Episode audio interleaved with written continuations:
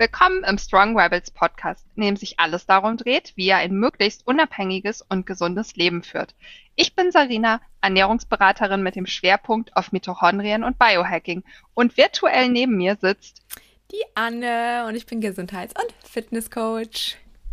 Und heute dreht sich alles darum, mit Anne mal die Frage zu klären, Anne, warum bist du eigentlich gar nicht mehr vegan? Uh. Und alle Veganer schalten jetzt wahrscheinlich ab. Ab. Ciao. Ja. Ähm, soll ich ausholen? Ganz weit. Okay, mache ich. Also, ich esse ja, wie du vielleicht schon weißt, einige andere vielleicht auch, bereits seitdem ich, ich glaube, 13 oder so bin, gar kein Fleisch mehr. Klar, man hat immer wieder irgendwie so ein Chicken Nugget oder sowas mal gebissen, wenn man dachte, man mag es vielleicht doch noch. Aber im Großen und Ganzen habe ich schon da, ja, seit 20 Jahren im Endeffekt äh, kein Fleisch mehr gegessen. Mich Warum hast du dich dazu entschieden? Weil ich fand es eklig. Ich fand das als Kind irgendwann eklig. Ich weiß noch, als wir am Tisch saßen und dann irgendwann mein Vater meinte, wieso isst du die Bolognese-Soße nicht? Und ich so, ja, Papa, das ist klein gehacktes Tier. Guckt er mich an, ja, aber das Schnitzel doch auch. Und ich so, ja, aber nicht so klein gehackt. In meinem Kopf dachte ich so, Kacke, dann kann ich jetzt auch kein Schnitzel mehr essen. ja, und so ja. fing das irgendwie an. Ich fand es halt einfach so vom, vom Geschmack her nicht mehr so gut für mich. Also ich fand es mhm. nicht so lecker irgendwie. Und ja, ja, kann ich verstehen. Wie gesagt, also diese Vorstellung einfach, dass man dann so ein totes Tier irgendwo reinbeißt, ne? Mhm. War jetzt im Vordergrund nicht der Gedanke, ich werde jetzt das Tierleid beenden, weil das tust du als Vegetarier auf gar keinen Fall. Eher im Gegenteil teilweise, je nachdem, wie du dich ernährst.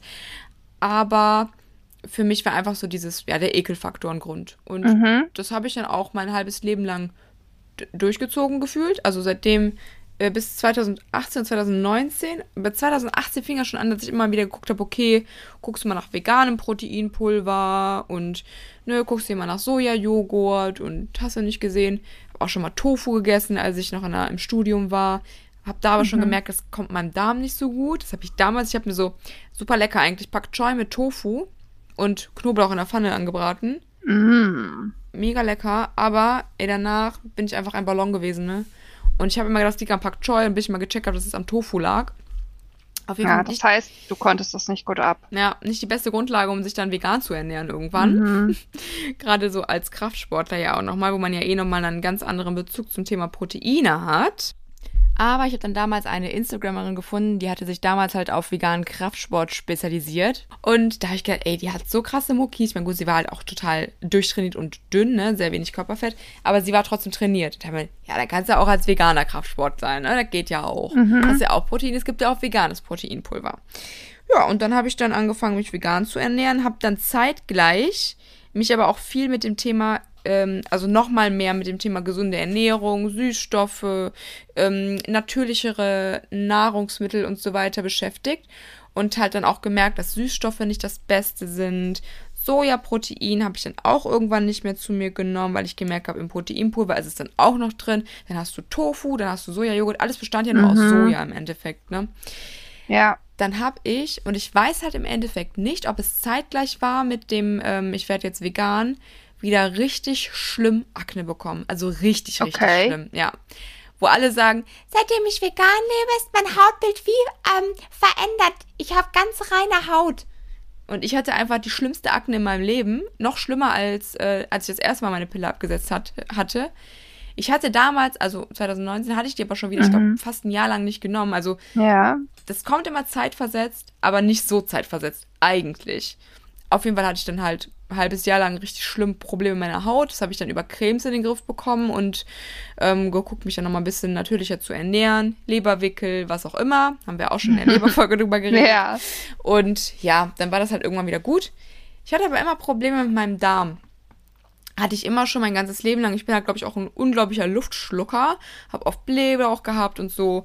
Aber so wie in der Zeit, alter Verwalter, ich danke meinem Freund, dass der noch an meiner Seite ist. der musste viel ertragen, also. Ja. War, ich will jetzt gar nicht ins Detail gehen, aber es ist halt nun mal auch natürlich. Und also ich habe wirklich teilweise auch vom Gefühl, ich hatte richtig schlimme Schmerzen in meinem Bauch mhm. und auch so diese Oberbauch, dass der Oberbauch halt auch teilweise einfach so, als ob du das Gefühl hast, du verdaust gar nicht mehr richtig. Ja, haben sich ja viele Gase wahrscheinlich auch immer gebildet. Ja, richtig. Und ich hatte dann irgendwann, ich war so verzweifelt, ich habe ja wirklich alles ausprobiert. Ich habe dann teilweise versucht, komplett auf Soja zu verzichten. Dann habe ich nur noch Erbsenprotein, dann habe ich nur mal Reisprotein probiert. Ich habe aber immer geguckt, okay, dass ich halt trotzdem irgendwie Proteine zu mir nehme, weil du kannst ja halt nicht nur von Fetten und Kohlenhydraten nehmen, weil Proteine sind halt nun mal elementar wichtig. Ja, Bausteine unseres Lebens, ne? Richtig, genau. Und das macht es halt kompliziert, wenn du einfach fast nichts verträgst. Und ich habe fast nichts vertragen. Und ich habe immer auch bei Proteinpulvern immer Probleme gehabt. Ich habe teilweise schon morgens, wenn ich Porridge oder so mal gegessen habe, hatte ich dann, ich wusste nicht, ob es vom Proteinpulver oder vom Porridge kam, Bauchschmerzen. Und, Und was ist das Thema Lektine? Hast du da mal geguckt? ja, absolut. Lektine hatte ich ja dann auch die ganze Zeit dann im Verdacht. Und dann habe ich mir gedacht, okay, dann streichst du jetzt einfach alle Hülsenfrüchte und nimmst jetzt nur noch Reisprotein zu dir. Ja, aber du kannst ja nicht nur von Reisprotein leben. Vor allen Dingen, weil nee. Reisprotein, Arsenbelastung, hm.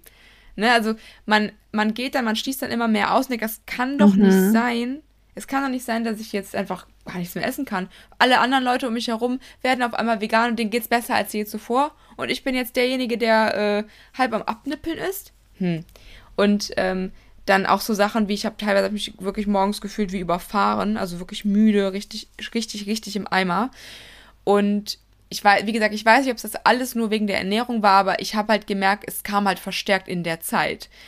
Und ich denke, du wärst zusätzlich wahrscheinlich auch durch die Ernährung und diese Darmproblematiken ähm, wahrscheinlich auch Mängel gehabt haben, ne, die dann einfach entstehen, wenn der Darm nicht gesund ist, dann nehmen wir ja auch gar nicht mehr aus der Ernährung alles das wirklich so komplett auf, wie wir möchten. Ja, genau, das kann halt auch sein. Wobei da, ich meine, ist natürlich auch mal die Frage, ob ich jetzt alles geprüft habe. Ich habe halt ein relativ großes Blutbild machen lassen und also mit, mit Nährstoffen, die ich halt testen wollte. Mhm. Und da war alles, auch wenn es jetzt nicht im Optimum, Optimum-Bereich ist, damit du jetzt sagst, okay, das ist jetzt, es könnte immer noch besser. Aber okay. Ja, also es war wirklich im Rahmen teilweise auch schon über dem Normbereich bei, bei, bei B12, glaube ich zum Beispiel. Ne, weil ich habe halt von Anfang an immer supplementiert, das halt auf jeden Fall. Aber mein Darm war halt trotzdem komplettes Wrack. Mhm. Und es wurde halt immer schlimmer. Was ich auch richtig krass hatte, das ist, glaube ich, zwei oder dreimal, das hatte ich früher noch nie, ist, dass ich ähm, wirklich auf einmal, mir war, wurde schlecht und ich habe gebrochen. Ich habe okay. einfach, als, als ob mein Darm, also als ob mein Magen- und Darmtrakt aufgehört hat zu zu bearbeiten, dass es einfach nicht mehr weitergearbeitet hat. Und ich glaube im Endeffekt, dass es auch mit einem Magensäuremangel zusammenhing, dass ich einfach zu wenig Magensäure ja. produziert habe. Und das ist halt auch meistens so dieses mit dem Oberbauch, dass er so geschwollen ist teilweise. Mhm. All das, ich wollte es nicht wahrhaben. Also was heißt, ich wollte es nicht wahrhaben? Ich wusste, dass es im Endeffekt nicht ewig so weitergehen kann. Ich war beim Heilpraktiker, die haben mir dann wieder die zigste, zigtausendste ähm, hier, wie nennt man das hier, so Probiotika, präbiotische mhm. Sachen und sowas. Ja. Ja, das wird aber auch nicht besser. Dann habe ich das dann genommen, kostet auch naja, das alleine hilft einfach nicht nee, dann, ne? Weil klar ist das schön, wenn du dann aufräumst, aber du musst ja deine Ernährung umstellen. Und was soll ich denn umstellen? Ja, all das ähm, hat dann dazu geführt, dass ich mich doch, also ich habe mich immer wieder mit dem Thema beschäftigt. Auch in der, in der Arbeit als Ernährungsberatung habe ich immer gesagt, dass ich ähm, nicht jedem eine vegane Ernährung empfehlen kann. Einfach aufgrund von ähm, teilweise Autoimmunerkrankungen, Unverträglichkeiten. Lebensumständen. Genau, hm. genau, Lebensumstände auch und auch Autoimmunerkrankungen, zum Beispiel Hashimoto. Ähm, ne, diese Autoimmunerkrankung der Schilddrüse. Da ist es total schlecht, wenn du dich vegan ernährst, weil du kannst einfach fast nichts mehr essen. Das heißt, du musst ja, im Endeffekt auf Presslinge von Aminosäuren zurückgreifen. Das ist total interessant, ja. dass es ähm, also im Zuge meiner ganzen Beschäftigung mit allen möglichen Autoimmunerkrankungen, auch nochmal ähm, neben Hashimoto, ist es eigentlich so, dass überall das Fazit ist, dass eine vegane Ernährung in den seltensten Fällen wirklich unterstützend ist. Ja. Und das steht ja ethisch immer auf einem komplett anderen Blatt, aber rein körperlich ist es bei sehr vielen chronischen Erkrankungen nicht das Mittel der Wahl, weil ich denke, du wirst es nicht so krass so gehandhaben, gehandhabt haben. Oh Gott, deutsche Sprache, schwere Sprache. Aber viele Veganer neigen ja auch dazu, en masse dann auf Kohlenhydrate zu setzen. Mhm. Und ähm, da kommt dann eigentlich auch schon wieder, ne? Ja. Viele Probleme mit einher. Super spannend, dass du das sagst, weil das ist ja auch das, was du halt oft dann ähm, da siehst du teilweise Instagram-Profile von sehr, sehr, sehr schlanken Frauen, die dann so Monomeals machen. Mit, ich esse jetzt morgens nur Wassermelone, mittags esse ich nur Datteln, meine Proteine kriege ich nur aus Hanfsamen. A1 weißt du nie, ob es wirklich so ist, dass sie nichts tierisches oder mm. keine Proteine zu sich nimmt, weil, ne, also jetzt, ich habe jetzt ein speziellen, Be spezielles Beispiel im Kopf, sie hat halt auch nie Tofu oder irgendwas gegessen. Ich glaube nicht, dass sie irgendwie wirklich supplementiert hat. Sie hat es auf jeden Fall nie gezeigt, dass sie mit Aminosäuren supplementiert. Und ja, du kannst theoretisch deinen Proteinbedarf decken, du musst aber so viel essen, dass dein Magen irgendwann gar nicht mehr hinterherkommt.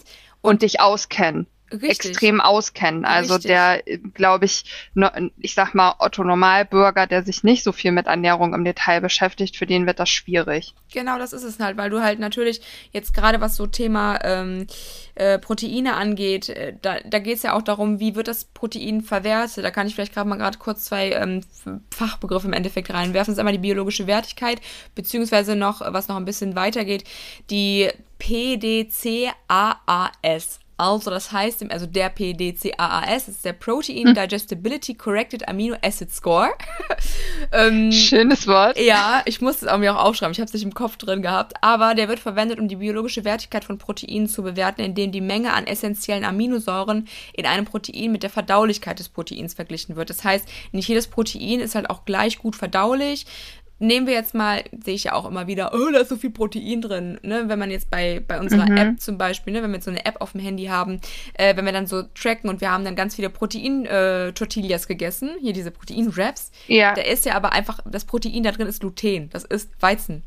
Ähm, ja. Das ist jetzt A1 nicht unbedingt so gut für unseren Darm und A2 auch nicht so gut verwertbar wie andere Proteine. Und die biologische Wertigkeit, die bedeutet halt auch, wir haben halt essentielle Aminosäuren, die wir benötigen, damit wir halt in unserem Körper quasi Proteine, Enzyme, was auch immer aufbauen können. Ne? Die braucht unser Körper ja, damit der verschiedene Sachen da herstellt.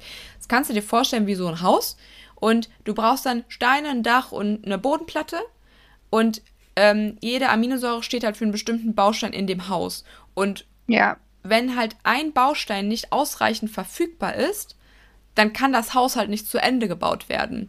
Und darum gibt es halt manchmal, ähm, das hört man oft halt, dass die biologische Wertigkeit nicht so hoch ist, beziehungsweise ähm, dass kein vollständiges Aminosäureprofil vorliegt mhm. bei einigen ähm, pflanzlichen Nahrungsmitteln.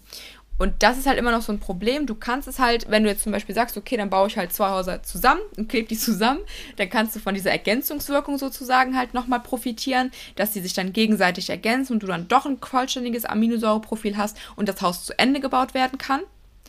Aber wenn du jetzt halt nur auf äh, bestimmte Proteinquellen sitzt, setzt, die sind halt manchmal nicht vollständig. Wie beispielsweise Mais oder so oder was haben wir noch? Also Hülsenfrüchte, denen fehlt zum Beispiel eine Aminosäure, beziehungsweise die ist dann halt zu gering da drin enthalten. Andere Proteinquellen wiederum haben dann die Aminosäure, die da fehlt, mehr, dafür eine andere weniger. Wenn man das schlau kombiniert, geht das. Dann ist aber halt wieder die Frage, Lektine, Antinährstoffe, die sind gerade bei Hülsenfrüchten auch enthalten. Und da finde ich, ähm, um dir kurz mal ins Wort zu fallen, ja, das beobachte ich ähm, auch sehr stark bei Instagram, dass es super viele Ernährungsberater oder Coaches oder so gibt, ähm, die halt vegan leben. Und sehr, sehr selten, wenn nicht gerade gar nicht, darauf eingegangen wird, was ist eigentlich mit Antinährstoffen, was ist mit dem Thema Lektine, Oxalate. Also wenn du dich quasi hauptsächlich nur noch von Dingen ernährst, die diese Dinge als Bestandteil haben, plus dann noch Gluten, hast du ja eigentlich jeden Tag in deiner Ernährung en masse Massen von potenziellen Auslösern für Autoimmunerkrankungen, chronischen Entzündungen. Leaky Gut. Ich, ja, Leaky Gut, Leaky Brain, Leaky Gum, alles was es gibt. Und ich finde, da wird halt immer sehr wenig drauf eingegangen, ähm, dass man das vielleicht mal hervorhebt, dass das eine der ethische Aspekt ist und der andere, wie gut tut mir diese Ernährung? Und ich weiß aber gar nicht, ob es wirklich dann allen so gut tut und wenige nur den Mut wie du aufbringen, jetzt auch mal ehrlich darüber zu sprechen. Ja. Werbung. An dieser Stelle möchten wir uns bei dem Sponsor unserer heutigen Folge bedanken, und zwar ist das Everydays. Das Team von Everydays ist der Überzeugung, dass wir nicht viel benötigen, sondern das Richtige, wenn es um Nahrungsergänzungsmittel geht. Besonders das Smart Protein von Everydays möchten wir euch an dieser Stelle einmal vorstellen, da ihr mit Smart Protein bereits eine gute Basisversorgung an essentiellen Aminosäuren sicherstellen könnt. Das Besondere an Smart Protein ist, dass es sich hierbei um Presslinge handelt und diese ganz ohne unnötige Zusatzstoffe auskommen und zudem vegan sind. Viele andere essentielle Aminosäurenprodukte gibt es meist in Pulverform und versetzt mit künstlichen Aromen und Süßstoff, weil sie sonst ungenießbar wären. Glaubt mir, ich habe einmal ungesüßte BCAAs getrunken. Das sind ja nur das sind nicht alle Aminosäuren, also nicht alle essentiellen Aminosäuren. Und das war schon die ultimative Hölle. Smart Protein eignet sich vor allem für Personen, die aufgrund ihrer Ernährungsweise oder etwaiger Unverträglichkeiten Probleme haben, ihren Bedarf an Proteinen zu decken. Und zudem ist es ebenfalls ratsam, gerade bei Autoimmunerkrankungen wie beispielsweise Hashimoto auf eine ausreichende Aminosäurenzufuhr zu achten. Da gerade bei Hashimoto aber auch viele auch pflanzliche Lebensmittel häufig minimiert werden sollten, stellt Smart Protein hier ebenfalls eine sinnvolle Ergänzung dar. Mit unserem Code Strong Rebels spart ihr 10% auf euren Einkauf bei Everydays.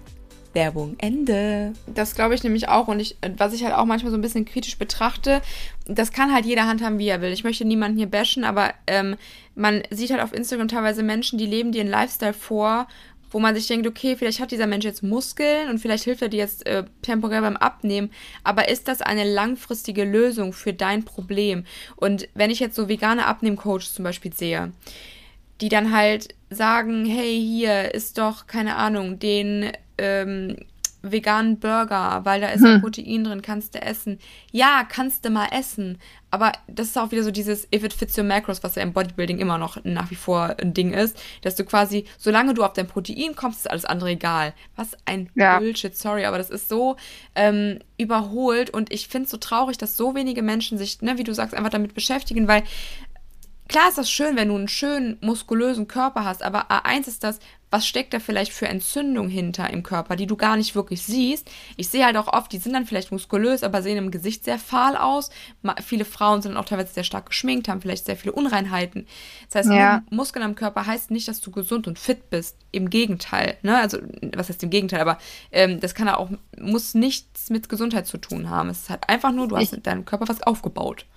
Ich glaube, das ist das grundsätzliche Problem irgendwie so ein bisschen in unserer heutigen Zeit. Der, das Ziel oder der Hauptaspekt ist meinem Empfinden nach gar nicht mehr Gesundheit zu erreichen, sondern mhm. das Ziel ist, bin ich vegan, ähm, bin ich super Sportler, habe ich dies, habe ich jenes, baue ich das auf. Ja. Und es geht gar nicht so der, sehr darum, bin ich gesund. Also wenig Leute haben als Ziel, ich möchte gesund sein und ich möchte gesund und fit altern. Und viele haben nur das Ziel, ich möchte abnehmen, ich möchte vegan sein, ich möchte Muskeln aufbauen.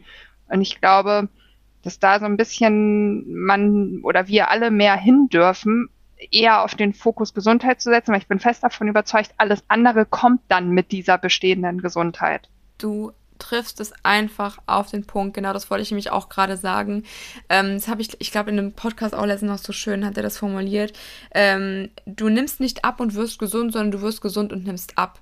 Und das ja. trifft es so gut. Du kannst natürlich Gewicht verlieren, wenn du eine starke Reduktionsdiät machst. Aber auch da, das kannst du nicht immer. Manchmal funktioniert es einfach nicht, weil du zu wenig isst und dein Körper denkt, nö, ich halte fest. Oder einfach hundert andere Sachen in deinem Körper gerade vorgehen, wo er sagt, nö, ich lasse das jetzt hier drin.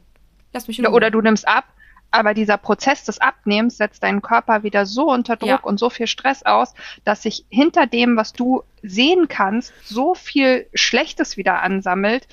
Das ist halt immer da, ja, viele, wie gesagt, jeder darf da ja auch arbeiten, wie er das möchte. Und ne, wie du schon sagst, soll kein Bashing sein, aber ja. da würde ich immer sagen, dürft ihr gerne bei der Auswahl eurer Coaches genau hingucken, wer legt da auf was wirklich den Fokus. Richtig, genau das ist es nämlich. Und das ist halt, das sehe ich halt, wie gesagt, bei sehr, sehr vielen. Ähm, Gerade in der Bodybuilding-Szene, das ist auch wirklich morgens, mittags, abends, es wird die ganze Zeit nur noch Süßstoff gegessen. Und ich habe selber meine Erfahrungen mit Sucralose zum Beispiel gemacht. Es ist so scheiße für deinen Darm. Also bei mir auf jeden Fall. Ich weiß nicht. Ich, ich kann das auch nicht ist. ab. Äh, aber ich frage mich, redet da keiner drüber? Die müssen doch die Blähungen des Jahrtausends haben. Ich konnte. Ja, ich. unangenehm. Ich keine Ahnung, ich hab, konnte es auch nicht ab. Also zu, bei mir hat das auch zu Blähungen, zu Bauchschmerzen geführt, zu Sodbrennen. Aber vielleicht, Anne, sind wir beide die Ausnahme aus Millionen von Menschen. Wahrscheinlich würde es das sein. Und alle anderen sind einfach top healthy. Und ähm, wir reden jetzt gerade hier, nur weil wir beide selber ein Problem haben. Wahrscheinlich ja. wird es das Logischste sein. nee, aber ich glaube, also ich kann mir vor, also wenn ich auch mir so Videos manchmal angucke von irgendwelchen Fitness-Influencern, die haben dann zwar wirklich Muckis, vielleicht auch, wobei auch viel Posing Ding ist, ne? das darf man auch nie vergessen. Aber sehen die wirklich gesund aus, ist die andere Frage. Und dann auch mal so Sachen wie, dass du jede zweite Woche dann irgendwie siehst, ja, ich bin jetzt wieder krank, ich bin jetzt krank im Sport, aber ich habe ja nur Schnupfen. Äh, das ist ja dann egal, weil es geht ja nur bis zum Hals. Wenn man bis über dem Hals, da kann man trainieren. Habe ich jetzt mhm. mal so eine Aussage gehört. Also früher so sagte man immer so, alles was über dem Hals ist, da kann man Sport mitmachen. Was unter dem Hals ist, nicht. Was oh, das höre ich das erste Mal. Interessant. Das heißt, du könntest mit der Nasennebenhöhlenentzündung könntest du Sport machen. Wäre kein Problem. ja, man, in einer starken eitrigen Mandelentzündung also auch. Ja, nee. sehr interessant. Nee, nee, Ach, da nicht. Ach, weil das ist, ist runter. Ah ja, okay. Ne? Ah, okay. Bro Science as its, as its best quasi. Nee, hört da bitte auf gar keinen Fall auf sowas, weil immer jede Krankheit ist eine Belastung für den Körper. Sport ist eine Belastung für den Körper. Es ist Stress für den Körper und äh, das nur klar als kleiner Exkurs. Aber was ich im Endeffekt sagen wollte, ist, dass ich, ähm, es gibt ja mittlerweile so viele vegane Ernährungsberater. Es gibt die Leute, die Muskelaufbau und, und, und Abnehmen äh, verkaufen und dann gibt es die, die halt einfach nur vegan verkaufen bei, bei beiden sehe ich oft, dass viele Ersatzprodukte ähm, empfohlen werden. Keine Rücksicht auf eventuelle Unverträglichkeiten, ähm, sich mit dem Thema Lektine, Antinährstoffe, ähm, generelle Belastungen von irgendwelchen Proteinquellen überhaupt, sich überhaupt nicht mit beschäftigt wird. Und das finde ich dann immer so ein bisschen pff, kurzsichtig, mhm. weil ja ne, das ist halt, es ist einfach so viel mehr. Und vielleicht können wir gerade nochmal auch auf diesen Punkt, der ist das, sind wir denn Fleischfresser oder sind wir Pflanzenfresser, äh, drauf äh, eingehen. Weil ich mich auch da die ganze Zeit, als ich vegan war und, und davor und jetzt auch immer mit beschäftigt habe, was wir sind ähm, und wie wir jetzt klarkommen. Also, ne, man sagt immer, du, wir könnten theoretisch ohne Tier leben. Ich nicht. Ja. Ich kann es nicht. Also ich habe es jetzt die letzten drei Jahre gemerkt, wenn ich so weiter, dann tschüss ich bin nicht mehr so resilient wie früher. Also ich habe es wirklich an der Psyche teilweise gemerkt. Wie gesagt, es kann auch sein, dass mein Fass einfach voll ist. Aber ich glaube auch da, das spielt schon mit rein. Ne? Und wenn du halt einfach so viele, wenn es wirklich so viele Faktoren zusammenkommen, zweifelst du schon irgendwann daran, ob das so gut ist für dich. Und ich kann jetzt für mich sagen, ich denke, ich würde mit einer veganen Ernährung langfristig nicht gesund bleiben können. Also ich hatte ja, habe ja auch ein Jahr vegan gelebt und ich muss sagen, ich hatte keinerlei dieser Magen-Darm-Probleme. Also ich denke, bei mir war es okay. Ich habe aber auch ja gewusst, dass ich halt, habe ich ja schon mal gesagt, auf Gluten, Lektine und so achte. Allerdings habe ich dann ja trotzdem sowohl in einer Haarmineralanalyse als auch in den Blutbildern gesehen, dass mir trotz starker äh, Supplementation äh, sehr viele Dinge im ja einfach gefehlt haben und im Mangel waren, die man am Ende halt doch nur durch die Ernährung von tierischen Produkten aufnehmen kann. Und dann darf man halt auch sagen, es bleibt am Ende immer ein Unterschied, ob du eine Kapsel, ein Pulver zu dir nimmst, Sachen isst. Also jeder Körper nimmt das ja dann auch wieder anders aus. Aber ich glaube auch, und gerade bei so chronischen Erkrankungen ist, es gibt da zum Beispiel auch kleiner Exkurs, die Dr. Terry Wells aus ähm, den USA, die ist selber an MS erkrankt und die hat so ein ganzes Protokoll erschaffen, wie man gerade bei MS, was ja auch eine Autoimmunerkrankung ist, sich heilt. Und da ist es zum Beispiel auch so, dass sie vorher vegan gelebt hat und jetzt wieder jeden Tag Fleisch, vorzugsweise Innereien isst, viel Krass. grünes Gemüse, Salate und sie musste das auch alles lernen, weil sie das über Jahre nicht mehr gegessen hat. Und sie konnte damit aus dem Rollstuhl zurück aufs Fahrrad sich wieder bewegen, leben. Und das ist jetzt nur ein kleines Beispiel dafür. Da gibt es so, so viele, dass es oft schwierig ist, auch wenn es dir unter der Ernährung nicht schlecht geht, wirklich zu wissen, was in deinem Körper durch oder mit dieser Ernährung passiert. Ja, das ist das halt. Ne? Und dann sehen halt manche Leute auch nicht, ob eventuell Dinge, die vielleicht gar nicht jetzt so, weil man jetzt keine Bauchschmerzen hat oder sowas, mhm. es trotzdem sein kann, schlimmerer Periodenschmerz hatte ich zum Beispiel auch teilweise, dass ich wirklich richtig schlimm meinen Mittelschmerz gemerkt habe. Das hatte ich vorher auch nicht so krass. Ich weiß halt jetzt auch nicht, ob sich da ein bisschen eingependelt hat, aber ich glaube, ich, ich werde es jetzt die nächsten äh, Monate mal beobachten, aber ich glaube, auch das wird ähm, mit äh, damit reingespielt haben. Also, dass die vegane Ernährung bei mir dazu geführt hat, dass da wirklich auch bei der, bei der Periode äh, teilweise schlimmere. Also ich hatte wirklich, ich konnte mich teilweise nicht bewegen, ne? Ich bin im, im L gelaufen quasi. Krass. Ja, das hat halt richtig weh. Wenn ich wirklich. Ich glaub, hm? Ja, ne, erzähl's er. Ne? Ja, ich weiß nicht, als ich mit meinem Freund beim, in so einem Campingladen war, dann auf einmal habe ich diesen Mittelschmerz bekommen. Ich konnte, ich, ich bin wie so eine Omi gegangen, weißt du, die sich nicht mehr aufrichten kann, ja. einen Bandscheiben vor den Hexenschuss hat oder so. Ähm, so habe ich mich gefühlt. Und dann, es ging auch nicht mehr. Ich konnte mich nicht mehr hinstellen. Dann Krass. läufst du da mit 30 Jahren durch den Laden. Ja, dann habe ich mich erstmal hingesetzt. Ich warte kurz, ich muss meinen Eisprung haben. ja. Es ist halt schon. Mittelschmerz. ja. Es ist schon krass, dass, dass äh, ich meine, einerseits total spannend, dass, dass man das im Körper so merkt. Aber auch da, Schmerzen sind nicht normal. Nein. Es sollte nicht wehtun. Genau wie ich auch der festen Überzeugung bin, dass die Geburten, so wie die mittlerweile äh, von uns äh, fälschlich zelebriert werden, eigentlich gar nicht so schlimm sein sollten, wie sie eigentlich sind. Nein. Weil in irgendwelchen Naturvölkern gehen die zu. kurz, sagt mein Freund auch mal, die gehen dann in den Busch und kommen mit Kind wieder. Klar, ja. tut bestimmt auch weh, aber ich glaube nicht so krass wie bei uns. Die stehen ja nicht äh, mit, mit irgendwelchen Fahnen und äh, machen dann sechs Stunden lang Geburtseinleitung und, ja, und die äh, liegen auch nicht die ganze Zeit irgendwie im Bett und so, ne? Das sagen, das habe ich auch letztens noch, äh, sorry, dass ich jetzt hier komplett abschweife, aber ähm, das fand ich so interessant. Wir sind das einzige Säugetier, was quasi im Liegen sein Kind bekommt, meine ich. Ja, und sind, also ja, und wir sind es eigentlich nicht. Man kann es ja auch mittlerweile wieder auf jeden Fall, dass man sagt, man möchte so am Hocker oder am Tuch stehen. Da gibt es schon diverse Möglichkeiten, aber ja. ich glaube, ist auch wieder ein anderes Thema, wenn wir mal zu unserem Gesundheitssystem kommen. Ja. Ähm, dass der Alltag es gar nicht mehr hergibt, dass du diese Betreuung als gebärende Frau hast in dem Umfeld, dass darauf eingegangen wird. Aber ja, liegend ist scheiße, weil du kannst ja auch nicht im Liegen auf Klo gehen. Nee, versuch mal also, liegen zu ne? kacken, schwierig. Ja, genau, so das äh, der Gedanke kam mir gerade. Ich meine, auch da gibt es ja Gründe, warum selbst auf einer normalen Toilette man gerne so einen Hocker zur Unterstützung nehmen soll. Der richtige Winkel ist immer das, ja. damit es alles auf natürlichem Wege passiert. Der Mülleimer tut's auch, der neben dem Klo steht. Ja. ja, aber erzähl doch mal. Und, und von diesen ganzen Erkenntnissen und diesen ganzen Leidensweg, den du hattest, wie, wie bist du dazu gekommen, dass du dann dich, ich sag mal, überwinden, weil es bei dir ja auch sicherlich ein ethischer Aspekt mit war, dich überwinden konntest, wieder zurück ja. zu tierischen Produkten. Also ich muss ganz ehrlich sagen, Thema, also ich, was ich immer, ich war ja vorher die Omelette Queen, ne? Also auch zu meiner Zeit, wo ich noch äh, vegetarisch gelebt habe, ich habe ähm, Eier, war, das war für mich so ein tolles Lebensmittel und ich habe da auch nie wirklich Ekel verspürt und habe auch immer gesagt, ist, für mich ist das, das einzige Lebensmittel, was tierisch ist und trotzdem theoretisch vegan ist, weil es kein Tierleid enthält. Eigentlich.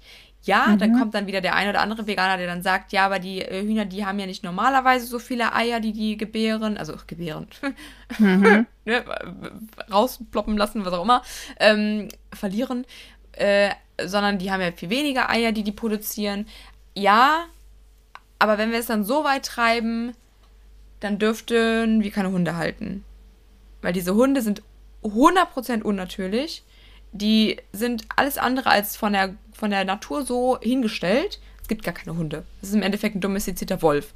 Ne, aber das ist halt, und das hat mich in der ganzen, und das muss ich ganz ehrlich sagen, das hat mich in der veganen Bubble so genervt, wie bei allem anderen. Immer dieses, ich bin aber veganer als du. Du hast da jetzt ein Stück Ei drin gehabt. Warum hast du das nicht zurückgehen lassen, das Essen? Ähm, mhm. ne? Guck mal, hier ist auch noch was drin. Öh, deine Schuhe sind noch aus Leder, warum schmeißt du die nicht weg? Wo ich mir denke, ja, danke Kuh, dass du mir dieses Leder gegeben hast, und schmeißt das jetzt weg. So, ne? Ja. Immer dieses Verurteilen, immer vor der anderen Haustüre gucken, anstatt mal vor seiner eigenen zu kehren, anstatt sich mal zu bedanken. Und das fand ich immer so toll, wenn Leute mir teilweise geschrieben haben, auch eine Bekannte von mir, die so, Anne, was mache ich denn? Ich esse jetzt immer noch das und das, aber was kann ich denn als Alternative nehmen? Und ich so, ey, ist doch cool. Du musst nicht alles richtig machen. Es ist doch schön, wenn wir einfach ein bisschen bewusster mit Lebensmitteln umgehen. Aber ah, mit allem. Nicht nur mit Tieren, auch mit, mit pflanzlichen Lebensmitteln. Weniger wegschmeißen. Mhm. Einfach wieder so mehr ursprünglich leben. Und zum ursprünglichen, da wollte ich gleich nochmal kurz drauf äh, zurückkommen zum Thema, ähm, ist das jetzt natürlich, dass wir Tier essen oder nicht? Wir sind wahrscheinlich mitunter so weit gekommen, weil wir das getan haben. Weil wir haben ja in dem Moment eine, einen, einen Cocktail an Nährstoffen, an Proteinen und keine Ahnung was, was wir zu uns nehmen, was ja schon Vorarbeit geleistet wurde, weil der, das Tier ja schon verdaut hat, was wir dann wiederum essen. Und man sagt, das sagen halt immer die Leute, die dann immer pro Fleischesser waren, wir haben, unser Gehirn hat sich nur so weit entwickelt, weil wir Fleisch gegessen haben. Wir wissen es nicht, mhm. wir können es halt nur beobachten und annehmen, so wie bei allen anderen Sachen, ähm, die in der Vergangenheit passiert sind, äh, was die Geschichte angeht. Aber auch ich gehe davon aus, weil wir haben uns ja immer so ernährt, für eine gewisse Zeit lang, mhm. Dass es uns jetzt nicht unbedingt gesundheitlich abträglich war. Ich bin vielmehr davon überzeugt, wenn wir ein gutes Stück Fleisch essen von einem Tier, was gut gelebt hat, Stichwort jagen, wild erlegen, das ist scheiße für das Tier, das weiß ich auch. Nur ich glaube, das ist für uns gesünder als die gepanschte Burgerscheiße, wo dann vegan draufsteht. Zu 100 Prozent. Ja. Wenn wir eine ausgewogene Ernährung pflegen und zu einer ausgewogenen Ernährung gehört so viel mehr als pflanzenbasiert Essen, da gehört auch für mich noch viel mehr als Essen generell hinzu, aber auch wo unser Essen herkommt. Und ich finde, man sollte viel mehr Dankbarkeit zeigen, wenn man dann tierische Produkte isst, die richtige Auswahl treffen. Wo ich halt so ein bisschen Struggle hatte, ich habe mit Eiern wieder angefangen, habe dann von so einem Hof Eier geholt, ähm, wo dann gesagt wurde, dass die Tiere nicht getötet werden und nicht in, so in der Suppe landen. Ich glaube schon, dass sie in der Suppe landen. Von daher. Ja, wahrscheinlich, auch, ja. Ja, du steckst da halt nicht drin. So, dann sehe ich aber auch wieder, dann kaufe ich lieber von dem Bauern, der diese Hühner da hält, die leben gut, so wie mein Hund hier gut lebt. Und ja, wir entscheiden über deren Tod. Das tun wir beim Hund aber auch. Weil wenn der Hund nicht mehr lebt, töten wir den meistens, gehen, lassen ihn einschläfern, weil das nicht anders geht für uns, weil wir leiden und weil wir denken, dass der Hund leidet, wobei wir es ja auch nicht zu 100% wissen. Wir können nur sagen, oh, der hat Schmerzen. Vielleicht will der aber auch gar nicht sterben. Nur mal, ja. ne, jetzt nur mal das Beispiel zu nennen. So, das finde ich immer so schön, wenn Leute dann, was heißt schön, lächerlich, Leute sich dann übereinstellen, aber im Endeffekt auch was ganz anderes auf einer ganz anderen Ebene wiederum genauso machen. So, und dann fand ich, okay, Eier geht. Dann hatte ich aber weiterhin das Problem, ich konnte kein Porridge mehr essen morgens. Ich kann ja auch nicht jeden Morgen Omelette essen, weil, ne, so viel Eier kann ja auch keiner essen.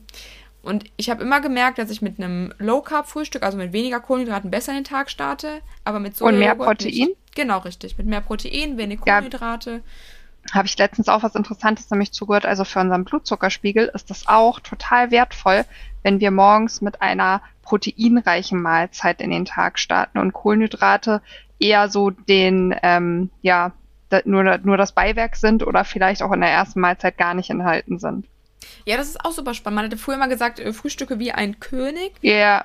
Und ich habe das auch gemerkt. Also ich brauche morgens, klar, schon ist schon schön, wenn das sättigend ist. Ich weiß aber, wenn ich jetzt zum Beispiel, wenn man mal so brunchen gegangen ist oder sowas, ne, wenn du dann halt mal so normal Körnerbrot, Brötchen oder was auch immer gegessen hast, du bist danach, bist du, ich lege mich jetzt erstmal hin mäßig. Da hast du nicht noch eine Energie.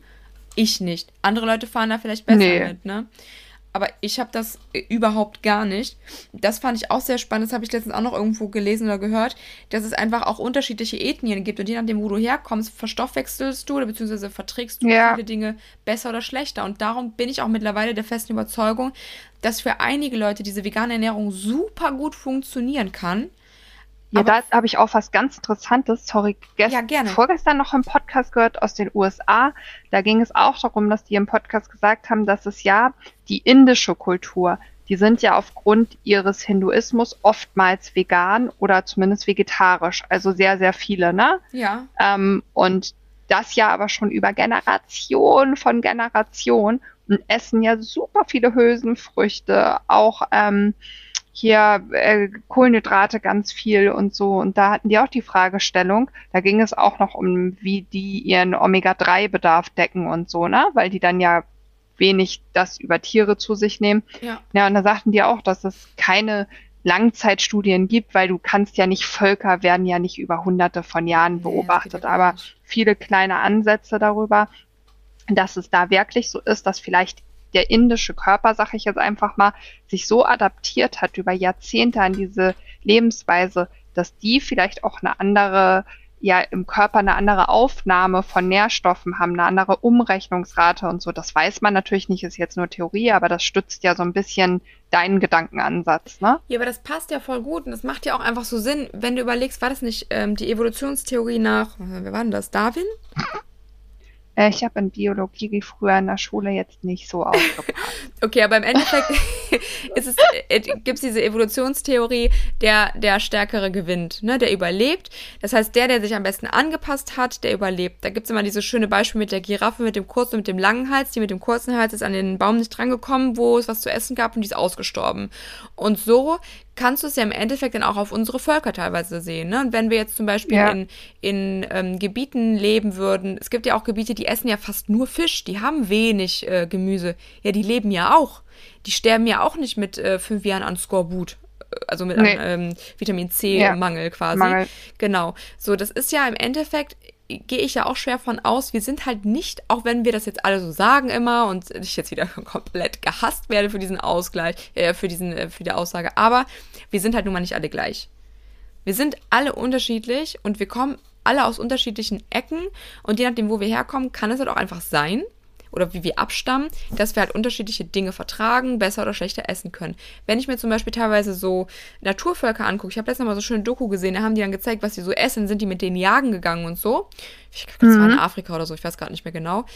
Aber die essen einfach, die essen sehr wenig Proteine, die essen meistens so Wurzelkram, was irgendwie aus der Erde kommt, buddeln die Ja, das, was aus. halt da ist, ne? Genau, richtig. Dann gehen die einmal so ein Tier jagen, wenn sie es dann bekommen haben dann teilen die sich das dann alle untereinander und dann gibt's halt das nächste Mal was zu essen, wenn sie halt was finden. So, die waren, die, die Männer, die waren alle sehr, sehr schlank. Die waren sehr drahtig. Auch da sind Muskeln unbedingt notwendig in dem Maße, in dem wir die haben? Ich glaube nicht. Also indem wir jetzt meinen, dass es jetzt gesund ist, wenn wir so viele Muskeln haben. Ja, eine Skelettmuskulatur ist sehr wichtig für uns, damit wir auch einfach im Alter fit und agil bleiben. Aber in diesen Massen brauchen wir die nicht. Bin ich schwer, also bin ich fest von überzeugt, dass wir diese Massen an Muskeln nicht brauchen, wie es uns Instagram gerade auch vorlebt.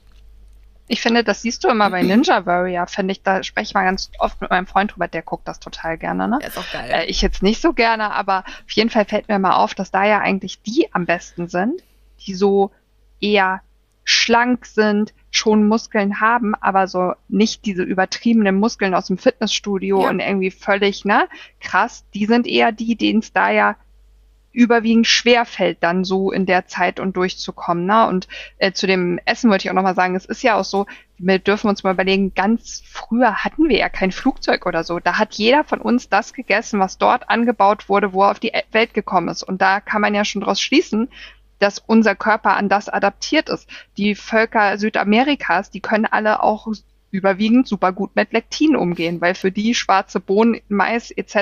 Ja. schon immer zu ihrer Ernährung gehörten. Und heute ist das Problem, dass wir Ernährungsformen auf zig Ländern, auf alle Länder münzen und sagen, wir können das alles essen, wir ja. können dies, wir können darauf verzichten, wir machen so, aber vielleicht hat unser Körper gar nicht geschafft, so viel so schnell zu adaptieren das ist das halt, ne? Wenn du halt überlegst, wir sind ja im Endeffekt aufgrund der Globalisierung sind wir ja so eng zusammengerückt und das merkst du jetzt auch einfach Einflüsse aus unterschiedlichen Kulturen, sei es halt einfach ähm, essensbedingt oder einfach auch verhaltensbedingt. Das passt halt nicht unbedingt immer alles zusammen. Das heißt nicht, dass das eine jetzt schlechter oder besser ist als das andere. Um Gottes Willen, gar nicht.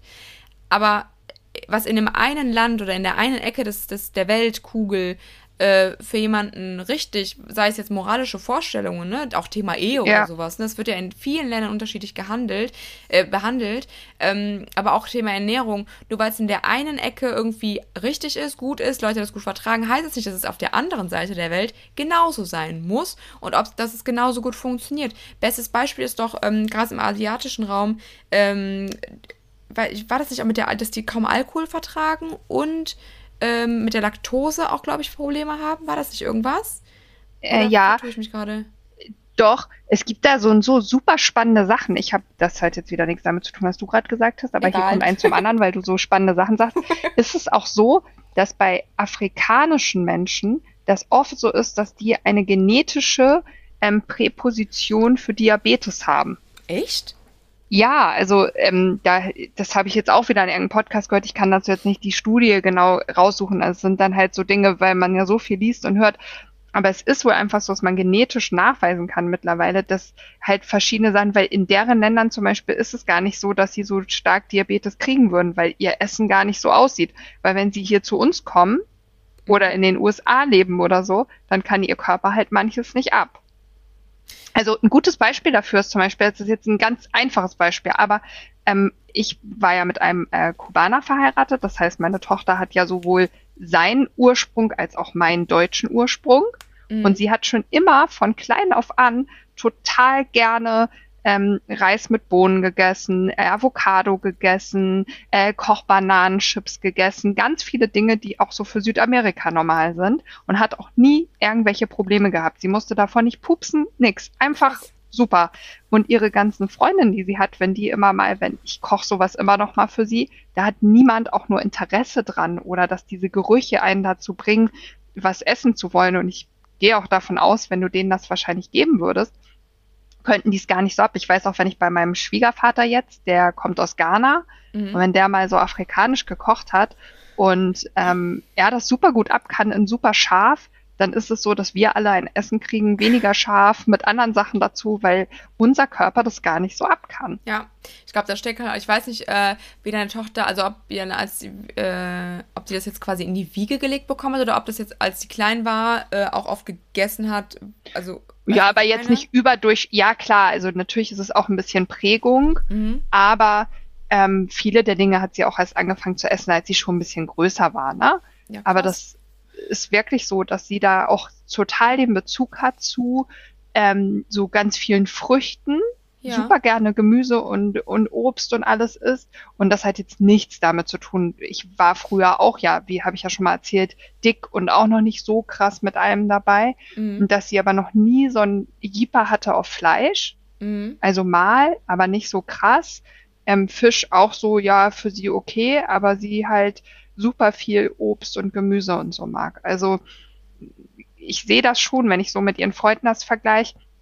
Und wir haben auch Freunde, die kommen von den Philippinen und aus China. Mhm. Und wenn du da wieder guckst, wie die essen, das ist halt so, ja, es macht schon Sinn, warum jeder so seine Sachen hat, ne? Ja, das glaube ich halt echt auch. Und ich meine, es ist natürlich schön, dass man unterschiedliche Sachen probieren kann und so. Und je nachdem, in welcher Küche du bist, zum Beispiel griechische Küche, habe ich immer super gut vertragen ähm, wenn wir da im Urlaub waren. Fand ich auch gut ab. Ja, mhm. weil die halt auch viel, klar, viel Gemüse und so, auch so Eintöpfe. Ich habe da jetzt kein Fleisch gegessen, logischerweise, aber ich kam da immer gut zurecht. Und trotzdem war, es war halt nie, ich überlege jetzt gerade, ich glaube, die haben eigentlich, wenn dann halt relativ fettig, aber nie so krass kohlenhydratlastig. Klar, Brot gab es da immer, aber sonst eigentlich viel ja, Gemüse. Ist ähnlich mediterran ja eigentlich so generell, ne? Also ja. gut, italienische Küche, was, aber das ist ja auch wieder, was verstehen wir darunter? Pizza, mm. Pasta. Der Italiener an sich isst ja nicht nur Pizza und Pasta. Ich der das Gefühl, der Italiener isst nur ne? Fisch. Also als wir da ja. waren, da gab es überall nur Fisch. also siehst du, da siehst du auch mal das Bild, was uns hier vermittelt wird. Wir deutschen das so ein. Ne? Ja. Als wir waren letztes Jahr in der Türkei, auch super geil, so viel frisches Gemüse, mm, Salate, immer frische Früchte. Klar, die haben dann auch ihr Brot da, Fladenbrot und so, aber es ist halt auch immer in sehr kleinen Portionen geschnitten. Man darf es einfach sagen, unsere westliche Welt hat sich eine Ernährungsweise aufgebaut, die sehr weit weg ist von natürlich. Ja. Und um den Schlenker wieder zu vegan zu finden, das treibt es halt auf die Spitze. Der wenigste Veganer lebt ja auch im Einklang mit der Natur und die meisten leben eher im Einklang mit den Ersatzprodukten. Richtig. Und das ist halt auch was, das habe ich halt auch ganz zu Anfang, ich glaube, da habe ich sogar ein YouTube-Video drüber gedreht, ähm, was ich halt ganz am Anfang schon äh, zu Anfang meiner ähm, Arbeit als Ernährungsberatung quasi so kritisch gesehen habe, ist, dass ich im Endeffekt jetzt sehe, dass Leute, die vorher ich, ich, ich zähle jetzt so den Mit-40er, der eh so einen kleinen Bierbauch hat und gerne sein Steak isst und jetzt möchte er jetzt vegan leben, weil die Frau macht das jetzt auch und das ist ja besser für die Tiere. So, und dann sitzt er dann ähm, nicht mehr vor seinem Steak, sondern vor seinem veganen Burger, hat sich noch nie mit Nahrungsergänzungsmitteln beschäftigt, isst kaum Gemüse.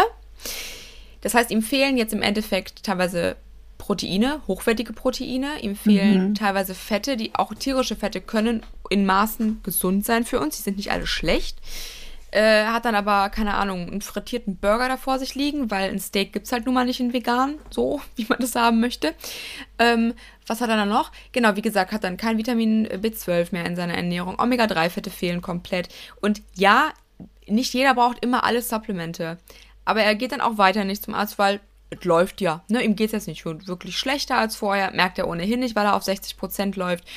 Und ja. irgendwann, 20 Jahre später, kriegt er keine Ahnung, was für eine Krankheit oder ihm geht's so schlecht oder ist chronisch müde oder was auch immer und fragt sich dann, was ist passiert. Geht dann vielleicht zum Arzt und sieht, ach du Schreck, meine Vitamin B12-Werte sind im Keller oder was auch immer. So, und das, das war quasi im Endeffekt für mich dieses, du gehst von einer ungesunden Ernährung in eine noch ungesündere Ernährung rein, weil du dich eh nicht mit der Ernährung beschäftigst, die dann aber so Videos wie hier die Filme Game Changers oder sowas sagen, ja, vegan ist immer besser weil dann irgendwas ja. ich das war auch so ein Cringe-Film im Endeffekt und das habe ich auch, weißt du, so Earthlings ähm, oder wie hieß der andere Film noch? Es gab noch so einen anderen Film, wo es einfach darum geht, wie ist dieses Tierleid, ne? Wie, was passiert da in der mhm. Industrie? Das hat mich fertig gemacht. Game Changer war für mich 100% Propaganda sorry, dass ich das jetzt so sage und das ist jetzt auch wieder, ha, ob du übertreibst, bla. Aber ich bin der festen Überzeugung, dass hinter diesem ganzen Kram, dass jetzt alles vegan so toll ist und alles ist jetzt vegan, alle großen Marken sind vegan, da steckt was anderes dahinter als werdet gesund. Ich glaube vielmehr, ja. dass es dahinter steckt, werdet noch abhängiger. Und zum Punkt ähm, Ernährung wird immer unnatürlicher ich glaube, noch mal ein paar Jahrzehnte später sind wir soweit und haben auf unserem Teller Pillen und haben dabei unsere ja. Virtual Reality Brille an und riechen dabei irgendein Öl äh, oder irgendeinen Geruch, der uns dann halt ähm, glaubhaft machen soll, dass diese Pillen, die wir da gerade essen, Geschmack haben. Klingt jetzt total spooky, aber das sind im Endeffekt Dinge, die wir in Filmen sehen und viele Sachen, die wir jetzt in der Gegenwart schon haben, haben wir vor 20 haben wir Jahren früher gedacht, auch in Film gesehen. Genau, das ist es.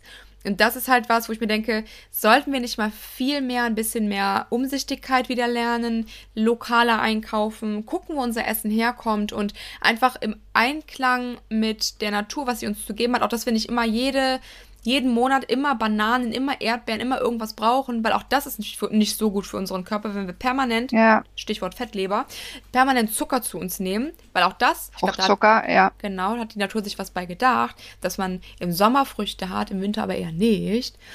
Und ähm, dass wir uns quasi im Sommer eine Fettleber anessen können und dann im Winter davon zehren können und dann im Sommer können wir wieder jagen, Beeren jagen quasi.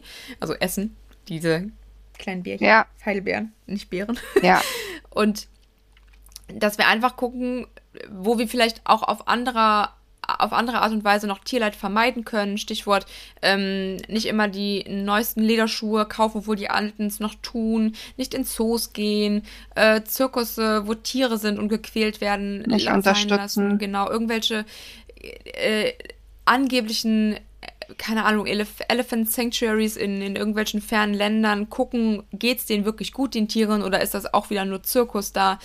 Das sind alles Sachen, das finde ich, hat für mich auch noch viel, viel mehr mit Veganismus zu tun, als einfach stur den ähm, Fleischburger mit einem veganen Burger zu ersetzen.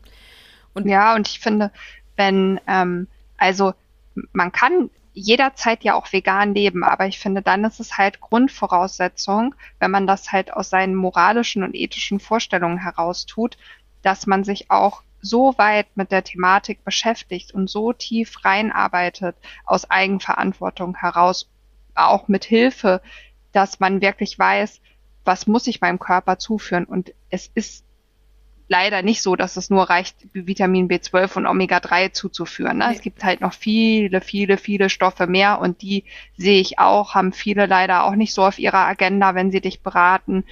Also mhm. ich finde auch, nach wie vor, wenn jemand, wie gesagt, ich konnte das das Jahr super ab. Ich hätte nur vielleicht auch wissen müssen, dass ich den einen oder anderen Stoff noch hätte haben dürfen. Anne hat das ziemlich deutlich von ihrem Körper gezeigt bekommen. Und ich finde, das Wichtigste ist, dass wir einfach aufhören, aus, auf diese, aus dieser Spaltung heraus immer ja. zu agieren und aus diesem Ich bin besser, du bist besser. Ich glaube, keiner ist besser und ich glaube auch niemand von uns kennt die Wahrheit. Keiner mhm. weiß wirklich am Ende des Tages, was war der Plan, der für uns vorgesehen ist? Was hat die Natur sich gedacht? Warum ist das alles so? Ich glaube, das kann weder ein Veganer für sich beanspruchen, zu sagen, dass er das alles weiß. Und ich glaube, wir müssen nicht darüber streiten, Anne, dass natürlich ist klar ist, dass man nicht den Kühen ihre Kälber wegnehmen soll, mhm. dass man nicht möchte, dass irgendwelche Scheißmaschinen ihnen die Hufe hinten abfahren, mhm. dass sie gehalten werden wie Gefangene. Darüber sprechen wir hier, glaube ich, nicht. Und das sollte jedem klar sein, ne? Genau das. Aber ansonsten, glaube ich, müssen wir mal weg von dieser Verurteilung und Richtig. deshalb ist es toll, dass Anne auf jeden Fall mutig jetzt vorausgeht und auch irgendwie ja ein gewisses Risiko mit sich nimmt, ne? Und jetzt ja. dazu steht und sagt, ja angefeindet zu werden. Ja.